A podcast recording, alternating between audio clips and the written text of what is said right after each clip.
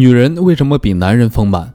虽说女人一般都比男人轻，但她们的身上通常有更多脂肪。女人身体体积的三分之一都是由脂肪组成的，而男人的脂肪则只占其身体体积的五分之一。